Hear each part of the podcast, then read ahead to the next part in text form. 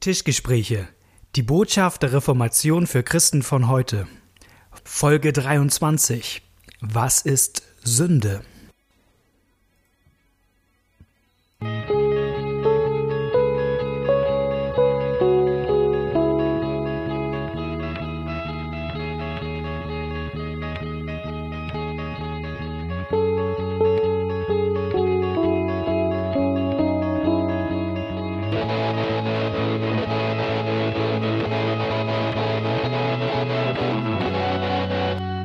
Herzlich willkommen bei einer neuen Folge Tischgespräche. Schön, dass ihr wieder eingeschaltet habt diese Woche. Ähm, ich sitze wieder an einem Tisch, natürlich mit Knut Neppe. Moin und guten Morgen dir. Moin Malte. Mir gegenüber sitzt nämlich Malte Detje, Pastor aus Hamburg, der sich wieder auf den Weg gemacht hat und hier sein Equipment aufgebaut hat. Genau. Ihr seht es ja nicht, aber ich sehe einem äh, etwas müden äh, Knut entgegen. das kann man wohl sagen. Das kann man wohl sagen, denn du, äh, du hast das Wochenende nicht damit verbracht, dich äh, entspannt auszuruhen oder ähm, äh, dein Leben ja, zu genießen, vielleicht auch ein bisschen zu genießen. Doch, ich habe mein Leben genossen. Genossen, aber in vollen Zügen. ja. Du warst unterwegs. Äh, was hast du gemacht? Genau, ich war auf der Marburger Tagung. Das ist äh, Deutschlands größte Theologiestudierendentagung, die von Theologiestudierenden selber organisiert wird, vom mhm. Arbeitskreis Geistliche Orientierungshilfe.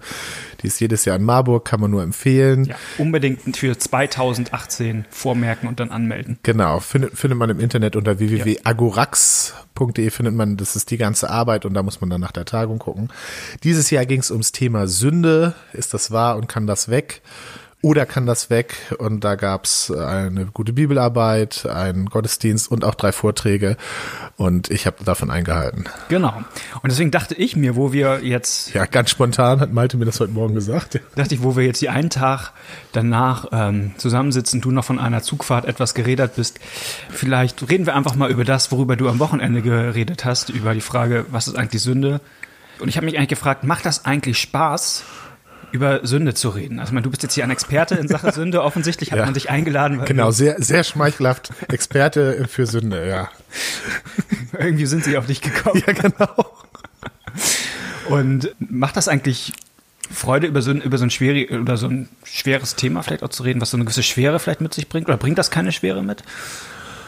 Also ich finde schon, dass das Schwere mit sich bringt, aber mir macht es Spaß. Äh, die beiden Sachen hängen schon zusammen. Es ist schwer, weil es ja ein um einen negativen Aspekt in mhm. meinem Leben geht und im Leben von anderen. Ich glaube, also ich gehe ja davon aus, dass alle Menschen unter der Sünde leiden, selbst wenn sie ähm, völlig areligiös sind und äh, das nie als Sünde bezeichnen mhm. würden. Aber ich, die Bibel sagt mir, wir sind alle Sünder. Das glaube ich hier, weil die Bibel alles, was sie über mich sagt, äh, habe ich in meiner Erfahrung bestätigt gefunden. Deswegen okay. äh, glaube ich. Auch wenn man das manchmal nicht wahrhaben will. Auch wenn man das nicht wahrhaben will, nee, aber man merkt doch dann immer, ach ja, nee, du hast doch recht in deinen Urteilen. Und deswegen glaube ich, dass alle Menschen sozusagen unter, unter dieser Macht leiden. Hm. Die nennen das anders, die reden auch anders darüber, aber ich finde es eben hilfreich, mir von der Bibel sagen zu lassen, wie die Sache aussieht. Das ist hilfreich, das ist natürlich auch erstmal deprimierend und niederschmetternd sozusagen äh, und manche wollen das auch nicht. Das ist das Schwere, dass man über ein Thema redet, was auch viel Widerstand hervorruft. Aber das Schöne daran ist ja, dass die Bibel nicht über Sünde redet, um uns irgendwie klein zu machen, sondern um uns zu erklären, was Jesus ähm, vollbracht hat. Also, dass mhm. Jesus der ist, der, also da kann man ganz viel sagen, aber ich nenne erstmal einen Punkt, der uns ja trotz unserer Sünde lieb hat. Mhm. Ja, also das ist ja schon, und je, je mehr ich merke, ähm, wie scheiße ich eigentlich bin, ja, desto mehr staune ich ja darüber, dass Jesus sich davon nicht abhalten lässt, zu mir zu sagen, Knut, ich hab dich trotzdem lieb. So, das ist ja das, was ähm, was die Sache auch schön schön macht, weswegen ich auch gerne über dieses Thema rede. Es gab, gab vor ein paar hundert Jahren ja mal einen Theologen, der das finde ich ganz gut auf den Punkt gebracht. Er sagte, ohne die Höllenfahrt der Selbsterkenntnis ist die Himmelfahrt der Gotteserkenntnis nicht möglich. Ich glaube sinngemäß. Und du guckst mich so an, als müsste ich wissen, wer es gesagt hat. Das Zitat habe ich schon mal gehört, glaub, aber. Tuluk ist es, ne? Okay, ich weiß ich, es nicht. Ich, weiß es nicht. komplett sicher, aber ich gehe davon aus.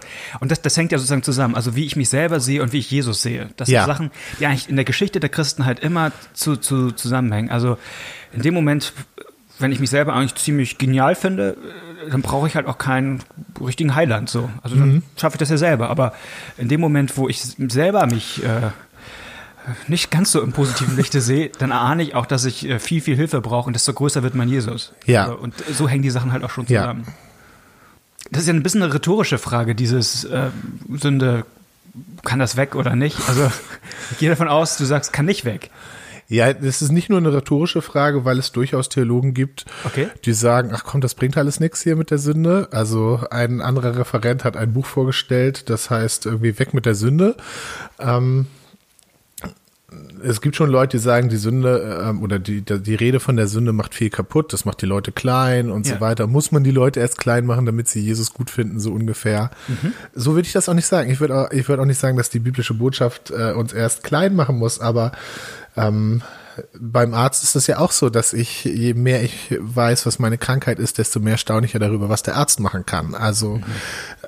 das heißt auch nicht, dass ich nicht auch Sachen in mir finde, für die ich dankbar sein kann, weil Gott große Gaben in mich hineingelegt hat. Aber wenn ich dann irgendwann merke, dass ich diese großen Gaben eben leider auch dazu benutze, um mir selbst zu dienen und mich selbst geil darzustellen und nicht um anderen zu dienen zum Beispiel. Und das ist ja das, dass ich merke, dass auch die Sachen, die Gott richtig toll in mich reingelegt hat, dass mhm. ich, dass auch die der Macht der Sünde unterworfen sind, dass die, dass ich die in meinem Egoismus verkehre und so weiter. Zum Beispiel, also was, oder nicht, muss jetzt kein persönliches Beispiel sein, aber was, was kann das heißen, wenn man was, was Tolles, was Gott in einen hineingelegt hat, irgendwie für was Böses missbraucht? Das, es, es kann doch alles Mögliche sein. Wenn, nehmen wir jetzt mal so ein ganz Beispiel, was uns beiden total fernliegt. Also wenn jemand gut reden kann, ja, Gott okay. hat jemand eine Redegabe gegeben, äh, dann kann man doch äh, diese Redegabe benutzen, um andere Leute aufzubauen und um andere Leute groß zu machen. Mhm. Oder man kann ähm, sie nutzen, um vor allen Dingen sich selber groß zu machen. Echt? Und ja, das, ich habe ich hab so Beispiele gelesen. Ach so. Das, sowas gibt's. Ähm, das gibt's wirklich und, und eben auch andere Leute klein zu machen. Ja, ja. also ähm, andere Leute auch ganz geschickt schlecht dastehen zu lassen und mhm. so weiter. Andere Leute in Diskussionen so zu dominieren. Also man kann ja, man kann, also man kann ja in, in, in Diskussionen Argumente benutzen, von denen man weiß, von denen man selber nicht überzeugt ist, aber man weiß, bei den anderen funktioniert's, wenn, wenn du ein bisschen Übung hast und ein bisschen geübt bist. Ja. Sowas kann man ja machen.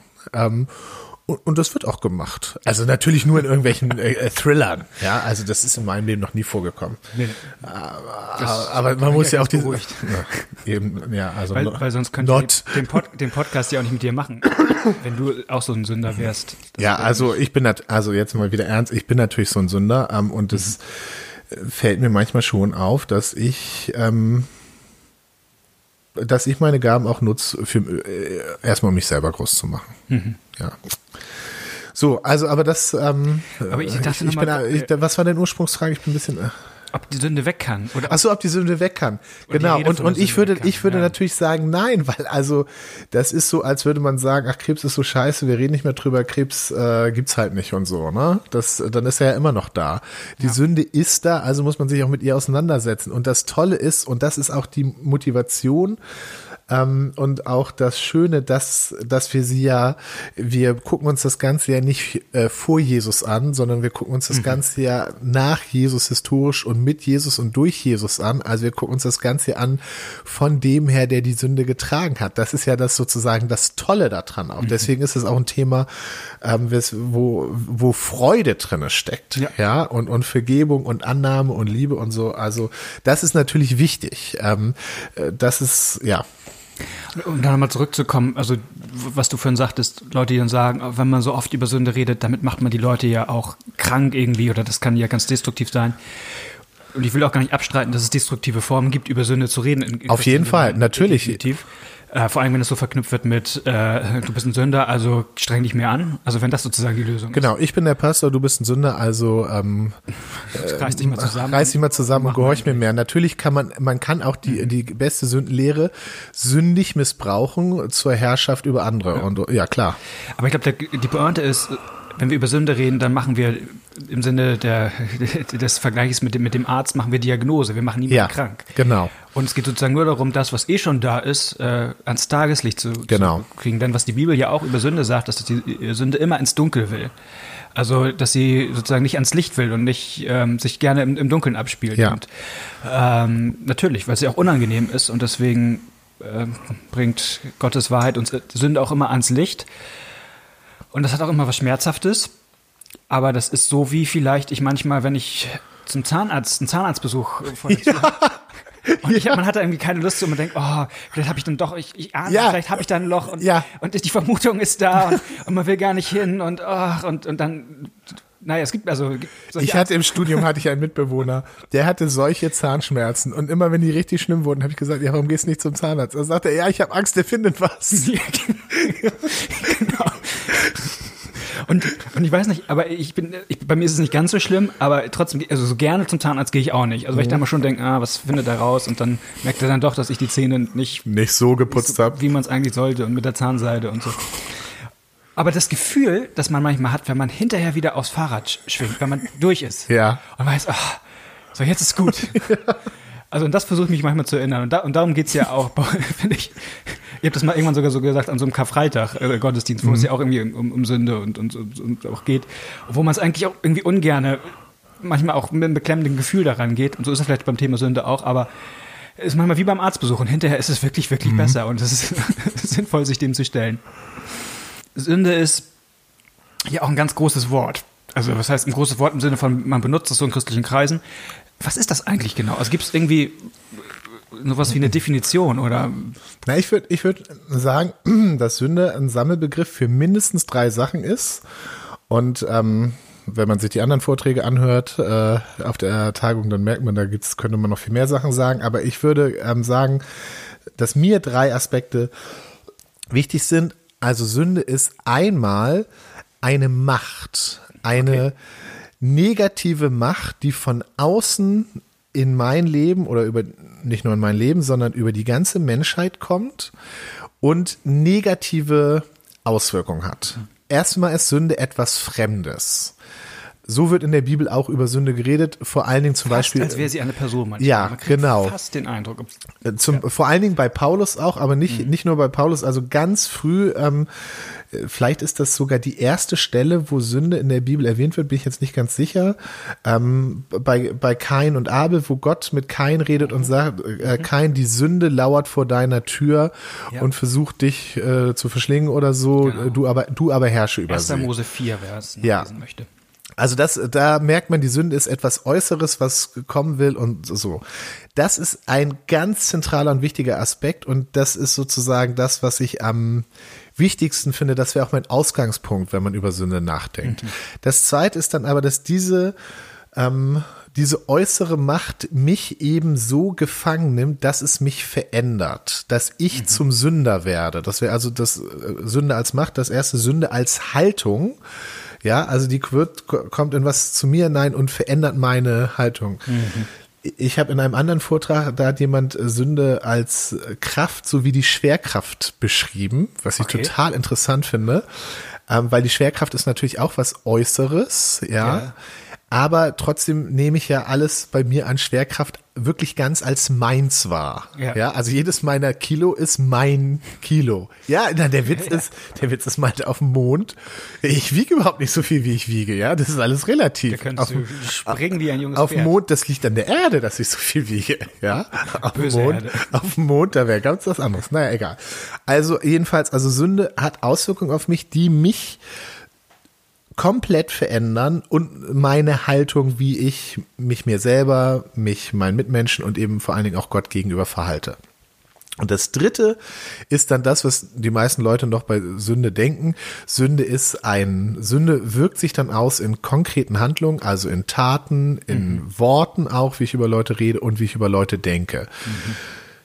Wenn ich sage, das ist das, was bei den meisten Leuten noch präsent ist, ganz ehrlich ist es vor allen Dingen die Tat, ja, also wenn Banküberfall darfst du nicht. Bank, genau, oder wenn, wenn man guckt, wie wird heute noch im außerkirchlichen Kontext über Sünde geredet, dann ist es bei Weight Watchers, wenn jemand äh, mhm. doch wieder Kuchen, äh, ich habe wieder gesündigt oder Flensburg, ähm, Verkehrssünderdatei oder manchmal erlebe ich das auch, wenn Leute sich was erzählen, was irgendwie ganz, ganz schrecklich ist, ach, da hat jemand, hat eine Frau ein Kind gekriegt und äh, zwei Tage später hat ihr, ihr Mann sie sitzen lassen und dann sagen die Leute, oh Sünde. So, weißt du, also mhm. das ist dann immer, ähm, wenn irgendeine Tat begangen wurde, die sozusagen eine Grenze überschreitet. Mhm. Das ist sozusagen noch, also die Leute denken bei Sünde meistens vor allen Dingen das, und das gibt es ja auch, das sind ja die sichtbaren, mhm. das ist das, wo Sünde sichtbar wird.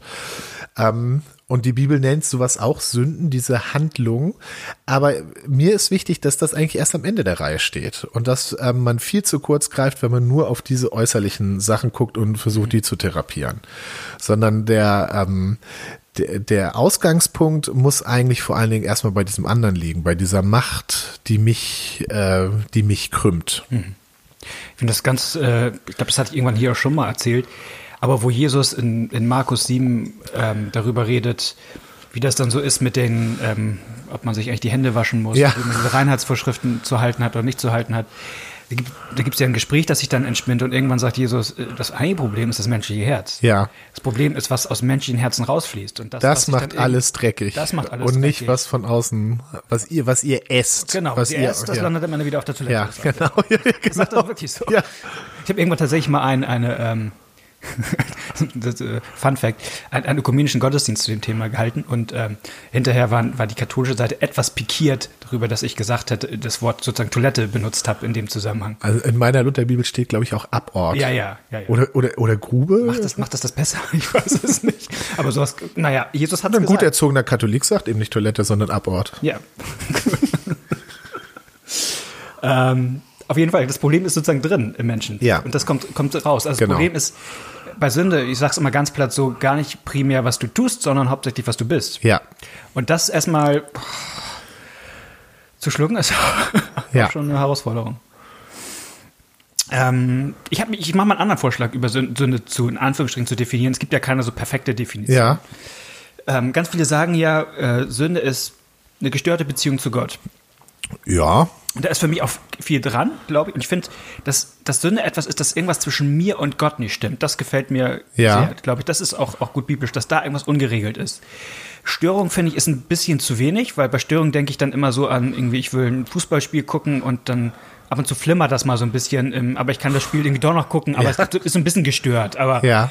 ähm, ich glaube, dass Sünde irgendwie noch mehr ist als so ein bisschen Störung. So, sondern dass da, es gab einen Theologen, der hat gesagt, Störung ist im Grunde Feindschaft mit Gott. Ja. Das ist sehr stark, aber ich glaube, da ist im Kern was dran. Und dass diese, das sage ich es doch, gestörte Beziehung zu Gott Konsequenzen hat für alle anderen Beziehungen, die der Mensch hat. In der Beziehung zu sich selbst, in der Beziehung zu seinen Mitmenschen, in der Beziehung zu seiner Umwelt. Und äh, die Geschichte, wo ich finde, man das am deutlichsten klar machen kann, ist eine Geschichte, die selber gar nicht den Begriff Sünde benutzt. Das ist nämlich die Geschichte vom Sündenfall.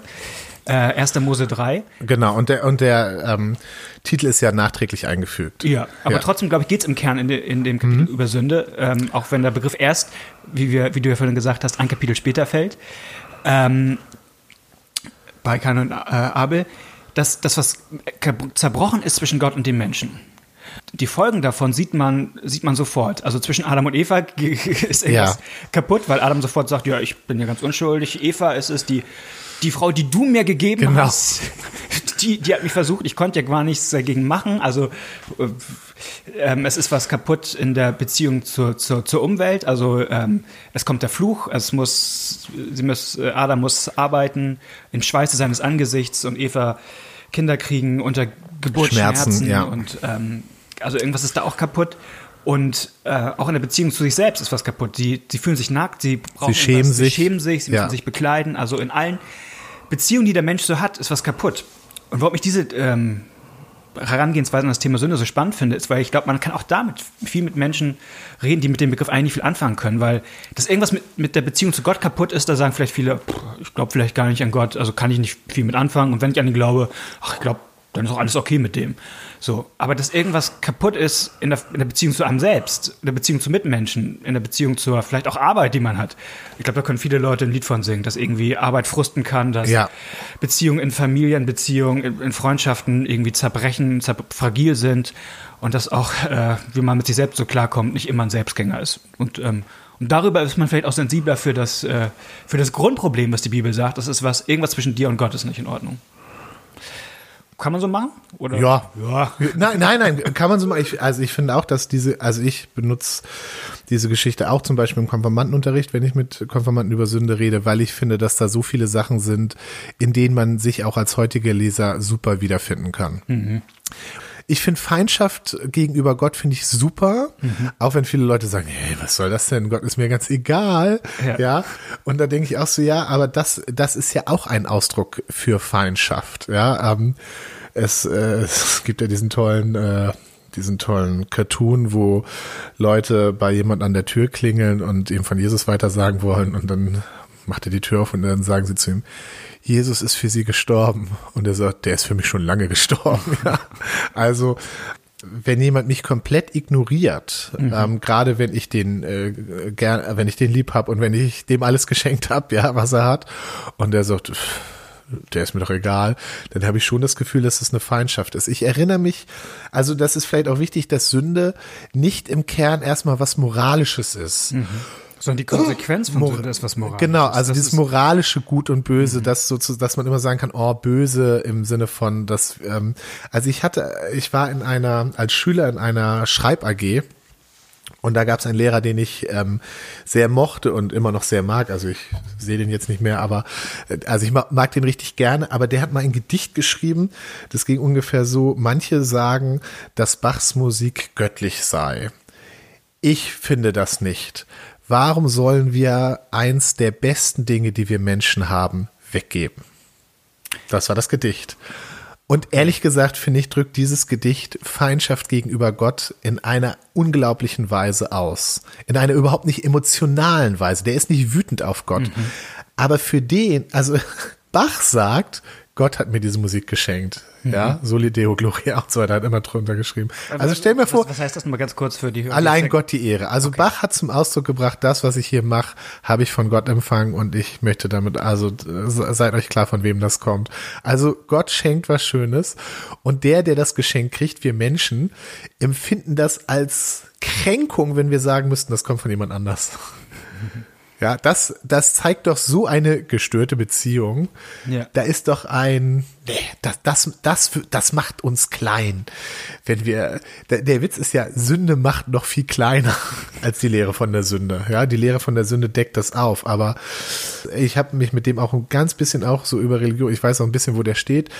Das, das, das Gedicht sagt ja nicht, dass er böse ist. Das Gedicht sagt, doch, dass er einen Widerwillen, man kann es nett ausgedrückt hat, dagegen hat, dass die Musik von Bach als Geschenk anzusehen und dafür Danke zu sagen. Das ist, dass wir ein weggeben. Was ähm, ich, ich bei Luther mal ganz spannend fand, äh, ist, dass er gesagt hat, wir haben ja so die zehn Gebote und vor allem die ersten paar Gebote regeln unser Verhältnis eigentlich zu Gott und dann kommen die Gebote, die unser Verhältnis miteinander regeln. Und ganz platt, eine Folge von Sünde ist ja, dass man auch anfängt, die Gebote zu brechen. Das ist vielleicht nicht im Kern, also Sünde, die zehn Ja. Gebote zu brechen, aber es ist ein, ein Teil davon. Und äh, Luther sagt, man kann eigentlich keines der zehn Gebote brechen, ohne nicht zuerst das erste Gebot zu brechen. Ja. Und das erste Gebot heißt ja, du sollst Gott, äh, ähm, du sollst keine anderen Götter haben neben mir. Also wir sollen Gott von ganzem Herzen lieben. Und das heißt, etwas platt übersetzt, Gott soll das Wichtigste in unserem Leben sein. Und Luther argumentiert und sagt, in dem Moment, wo etwas anderes wichtiger wird in unserem Leben, wird das andere eigentlich zu unserem Gott. Ja, genau. Ähm, dann ist nicht mehr, nicht mehr der eigentliche Gott unser Gott, sondern das, woran wir unser Herz hängen. Ja. Und dann fange ich auch an, äh, andere Gebote zu brechen und äh, sozusagen in Anführungsstrichen als, als Tat zu sündigen. Also ich mache mal ein ganz plattes Beispiel. Wenn, wenn mir Geld viel wichtiger wird als Gott, wenn ich sage, Gott ist irgendwie auch gut, aber eigentlich ist Geld das Entscheidende, was in meinem Leben ist, dann bin ich viel geneigter, die, äh, die vorhin zitierte Bank, Bank zu überfallen als, wenn, äh, überfallen, als wenn mir Geld nicht das Wichtigste ist. Also in dem Moment, Augustin hat mal gesagt, Sünde ist ungeordnete Liebe. In dem Moment, wo sozusagen Liebe außer Ordnung gerät und äh, Geld ist ja was Gutes und Wichtiges, das soll ich auch benutzen, aber wenn es wichtiger wird als, als der Schöpfer selbst, der es uns gegeben hat, dann dann wären noch andere Dinge schief und dann folgt sozusagen ganz normal, ganz natürlich der Bruch der zehn Gebote quasi auf dem, auf dem Fuße. Und das fand ich irgendwie eine ganz äh, gute Art, auch mal so zu gucken, wie man das so zusammenhängt zwischen, äh, wie ist das mit meinem Verhältnis zu Gott und alle anderen Dinge dieser Welt. Ja. ja. Ich habe noch mal eine theologische nicht, Quiz, nicht Quizfrage. Grinst du aber fies. Ja, ja. Ich habe Angst. Es gibt eine, du musst mir sagen, ob du es gut findest oder schlecht. Ja. Es gibt eine Formulierung in der Osternachtsliturgie, die heißt auf Lateinisch Felix culpa. Glückliche Schuld. Glückliche Schuld. Und die Formulierung ist so ein bisschen sowas wie, ähm, also das ist im Grunde glückliche Schuld, das, was bei Adam und Eva passiert ist, der Sündenfall, weil du sinngemäß so einen großen Erlöser äh, uns geschenkt hast als Konsequenz davon. Also und es gibt sogar eine äh, Band, äh, eine reformiert geprägte Band, die daraus ein Lied äh, sich gemacht hat. Okay, das, das hilft mir bei der Beantwortung der Frage. Überhaupt nicht. Aber die Frage ist, ist das ein glücklicher Sündenfall gewesen für uns, das, was in Adam und Eva passiert ist? Oder ist das, ist das schon ein bisschen blasphemisch, das so zu formulieren? Nein, das ist, äh, das ist ähm, höchst spekulativ. Das ist absolut spekulativ.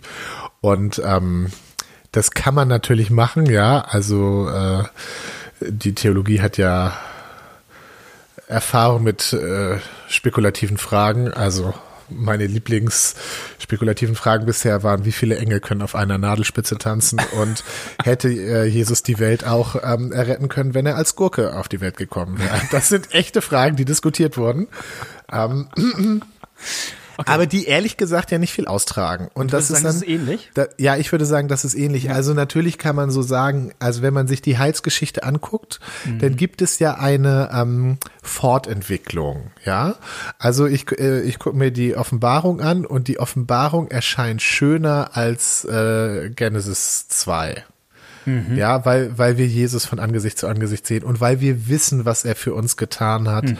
Ähm, äh, es steht auch, dass Jesus auch in der, auch in der Ewigkeit, ähm, also auch in der neuen Welt Gottes, dafür gelobt wird, was er am Kreuz für uns getan hat, dass er äh, ähm, angebetet wird als das Lamm Gottes, was die ähm, äh, Schuld der Welt getragen hat und so weiter. Und ähm, da ist sozusagen die Liebe Gottes in einer Form deutlich geworden, die Adam und Eva noch nicht hatten. So, also von daher könnte man sagen, äh, wir wissen, wenn wir im Paradies sind, wissen wir mehr als die. Ähm, und also da, da gibt es sozusagen eine Fortentwicklung. Aber deswegen jetzt zu sagen, ah, war eigentlich doch ganz gut oder so, also weiß, vielleicht hat Gott das auch anders gemacht und so.